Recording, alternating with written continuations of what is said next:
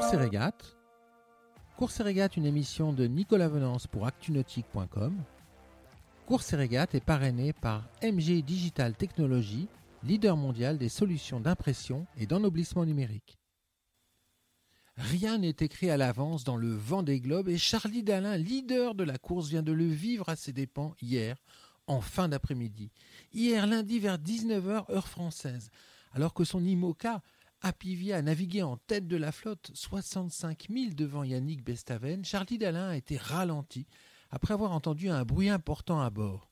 Le skipper breton a aussitôt appelé son équipe à terre et réalisé une première inspection de son IMOCA, une unité de dernière génération mise à l'eau en 2019, conçue par Merfort, la société de François Gabard, en étroite relation avec Charlie et construite chez CDK. Après une première inspection de nuit, Charlie Dalin a déjà pu constater que le système de foil bâbord était endommagé. A priori, il n'y aurait pas de voie d'eau à bord d'Apivia. Ce matin, heure française, Charlie Dalin poursuit son état des lieux de son bateau afin d'anticiper les réparations et met tout en œuvre pour maîtriser la situation.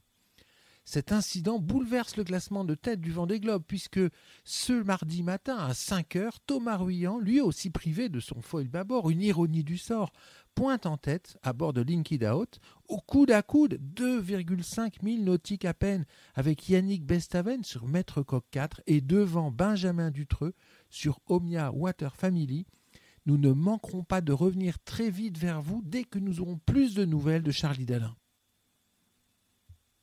Cette émission est accessible à tout moment sur la chaîne YouTube d'ActuNautique, mais aussi en podcast sur Spotify, Deezer, Apple, Google, Acast et SoundCloud.